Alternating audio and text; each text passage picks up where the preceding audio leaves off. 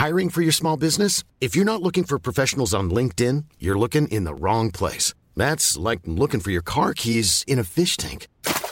LinkedIn helps you hire professionals you can't find anywhere else, even those who aren't actively searching for a new job but might be open to the perfect role. In a given month, over 70% of LinkedIn users don't even visit other leading job sites. So start looking in the right place. With LinkedIn, you can hire professionals like a professional. Post your free job on linkedin.com slash people today. 247 millions de cas et plus de 619 000 morts, c'est le terrible bilan humain du paludisme, une maladie transmise par la piqûre de certains moustiques rien que pour l'année 2022. Oui oui, plus de 600 000 morts en un an. Et non, vous ne vous êtes pas trompé, vous êtes bien sur le format euh, des bonnes nouvelles. Et si on vous parle de tous ces chiffres aujourd'hui, c'est parce qu'une solution assez euh, révolutionnaire et très prometteuse contre cette maladie a été euh, développée par des scientifiques et elle pourrait être massivement utilisée dans les années à venir. Bref, c'est une source majeure d'espoir et c'est donc le sujet à la une des bonnes nouvelles de la semaine aujourd'hui. Alors je vous le disais juste avant, le paludisme c'est donc une maladie infectieuse qui est liée à un parasite et qui s'attrape quand on est piqué en fait par un moustique infecté. les effets peuvent aller d'un simple mal de tête à des convulsions ou alors des difficultés à respirer, des difficultés qui peuvent donc parfois provoquer la mort. Aujourd'hui, les enfants en bas âge sont les plus à risque face à cette maladie, ils représentent près de 80% des décès. Alors le nombre de cas est en augmentation ces dernières années et la quasi-totalité des cas sont concentrés sur le continent africain. Mais alors concrètement, que pourrait changer euh, cette solution? Eh Bien en fait, des scientifiques de l'université euh, d'Oxford en Angleterre ont développé un vaccin contre le paludisme, un vaccin qui a été euh, validé par les autorités du Ghana, un pays donc d'Afrique de l'Ouest. Ça veut dire donc que les tests ont conclu que le vaccin était efficace et sans risque majeur. Et ce qui est assez marquant, c'est que c'est la première fois qu'un vaccin aussi efficace est développé contre cette maladie. La dernière tentative avait une efficacité euh, de seulement 60%, alors que l'Organisation mondiale de la santé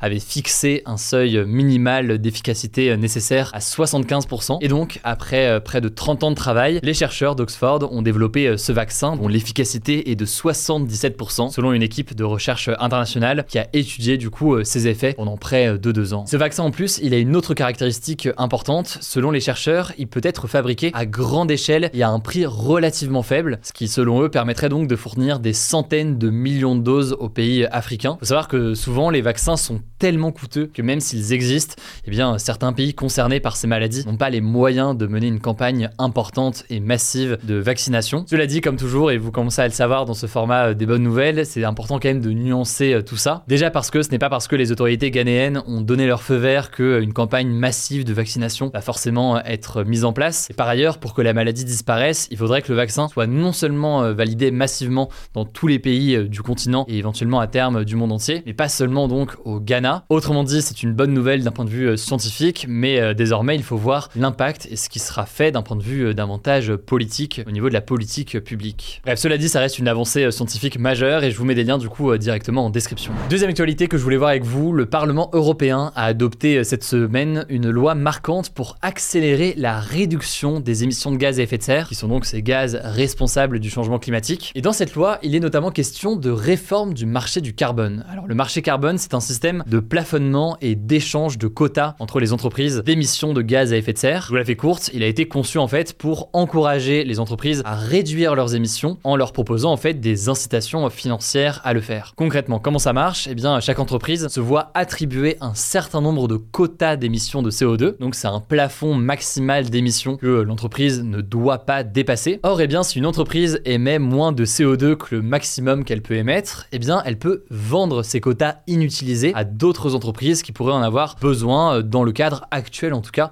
de leur production. A l'inverse donc, si une entreprise émet plus de CO2 que ses quotas, eh bien elle doit acheter des quotas supplémentaires sur le marché. Autrement dit donc, pour dire les choses simplement, ça lui coûte de polluer. Ce marché, sur le papier, il est censé réduire les émissions car les autorités peuvent définir donc au préalable combien de gaz à effet de serre les entreprises auront le droit d'émettre au total et en faisant après ce jeu d'équilibre. Et donc avec cette réforme qui vient d'être votée, le Parlement européen a décidé que les quotas d'émissions proposés allaient être réduits de 62% d'ici à 2030 par rapport au niveau de 2005. En théorie, en tout cas c'est l'objectif de cette formule, ça devrait donc permettre à terme de continuer à réduire les émissions. Cela dit, évidemment comme d'habitude, c'est des mesures qui ont certaines limites et qui font toujours débat. Je vous mets des liens en description si vous voulez en savoir plus. On en reparlera dans tous les cas dans les prochains jours. Troisième bonne nouvelle que je voulais voir avec vous, des scientifiques ont découvert des récifs coralliens en parfait état dans l'océan Pacifique. En fait, un groupe de chercheurs équipés d'un sous-marin et de systèmes de vidéo de pointe est descendu à près de 600 mètres sous la mer pour explorer des zones encore inconnues de la réserve naturelle des Galapagos, qui est un archipel qui appartient à l'équateur. Ils ont découvert un récif corallien en eau profonde qui est en parfait état, qui regorge de vie marine avec des pieuvres roses, des homards, des requins ou encore des raies d'eau profonde. Cette découverte, c'est donc une bonne nouvelle pour plusieurs raisons. Déjà, elle fait naître l'espoir que des récifs en bonne santé prospèrent encore, le tout à un moment où la plupart des coraux aujourd'hui sont dégradés par des températures records de la surface de la mer, par l'acidification des océans. Tout ça est lié au changement climatique. En plus de ça, ça montre aussi une forme d'efficacité des actions de conservation et notamment de la mise en place d'aires marines protégées, comme justement dans la réserve des Galapagos. Voilà, autre bonne nouvelle, je laisse la parole à Madeleine, journaliste au sein de l'équipe pour la suite et je reviens juste après. Merci Hugo et salut tout le monde. On continue avec une quatrième actu. Le groupe Carrefour va accorder à partir de cet été jusqu'à 12 jours de congé par an pour ses salariés qui souffrent d'endométriose, une maladie qui rend les règles très douloureuses et qui toucherait entre 2 et 4 millions de femmes en France. Carrefour va aussi accorder des congés supplémentaires aux femmes qui ont fait une fausse couche ou encore à celles qui sont en train de recourir à la procréation médicalement assistée. L'objectif est de faire progresser le droit des femmes et l'égalité au travail. En plus de ces congés, le groupe Carrefour va lancer, je cite, une grande campagne de mobilisation pour permettre aux gérants des magasins de mieux comprendre ce que vivent les femmes qui travaillent avec eux. L'objectif est de déconstruire les stéréotypes de genre et de faire évoluer les mentalités. Cinquième actu, en Bretagne, pour lutter contre le manque de médecins, une commune va financer les études de son futur médecin généraliste. En fait, cette idée, elle a été trouvée par Léonard Farcy, un jeune parisien de 23 ans qui est étudiant en troisième année de médecine. Il a proposé au maire de la ville de Plévenon, dans les Côtes d'Armor, de financer ses 7 ans d'études à hauteur de 400 euros par mois. En échange, il a promis de s'installer au moins 7 ans dans cette commune de 750 habitants une fois qu'il aura obtenu son diplôme. Le maire a rapidement accepté cet accord, la mairie l'aide à financer ses 7 dernières années d'études et en échange, il devra s'installer au moins 7 ans dans la commune en tant que médecin généraliste. Par contre, s'il n'arrive pas au bout de ses études, il devra rembourser la totalité des sommes que la mairie lui aura données. Sixième actu, et c'est une nouvelle qui pourrait nous aider à lutter contre la pollution plastique, des scientifiques de l'université de Sydney en Australie ont découvert des champignons mangeurs de plastique. Alors n'imaginez pas des genres de cèpes en train d'avaler des bouteilles en plastique, ça se passe à l'échelle microscopique. Deux types de champignons pourraient permettre de désintégrer du polypropylène, le plastique utilisé pour fabriquer le film alimentaire et certains emballages. Alors pour ça, il a fallu exposer le plastique à des rayons ultraviolets ou à de la chaleur, et le processus de décomposition a pris une centaine de jours. Selon les scientifiques, c'est la première fois qu'un champignon se montre aussi prometteur pour désintégrer du plastique. Alors on en est vraiment qu'aux prémices de ces recherches et très loin encore d'une exploitation à grande échelle, mais ça pourrait offrir une solution face à notre surproduction de déchets plastiques. Septième note positive, en Californie, les lacs ont atteint des niveaux inédits et les plantes ont de nouveau fleuri massivement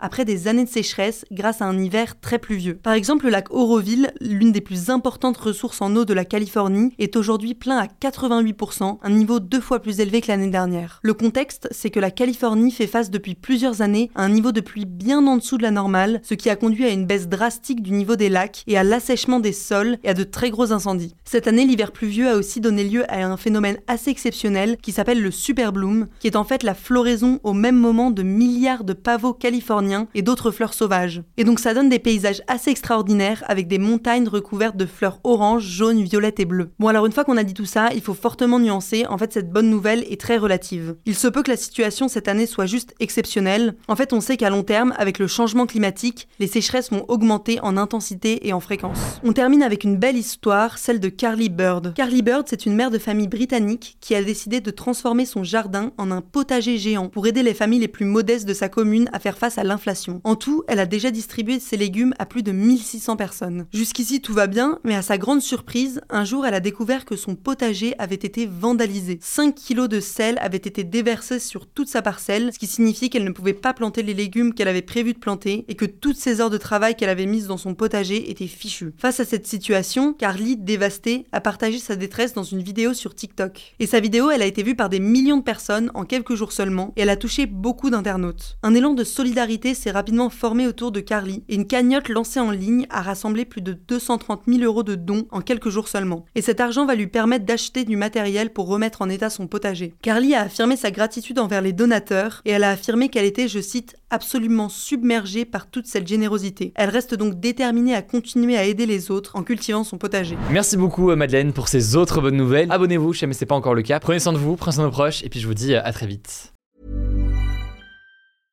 Imagine the softest sheets you've ever felt. Now imagine them getting even softer over time. That's what you'll feel with Bowl and Branch's organic cotton sheets. In a recent customer survey, 96% replied that Bowl and Branch sheets get softer with every wash. Start getting your best night's sleep in these sheets that get softer and softer for years to come. Try their sheets with a 30-night guarantee. Plus, get 15% off your first order at bowlandbranch.com. Code BUTTERY. Exclusions apply. See site for details.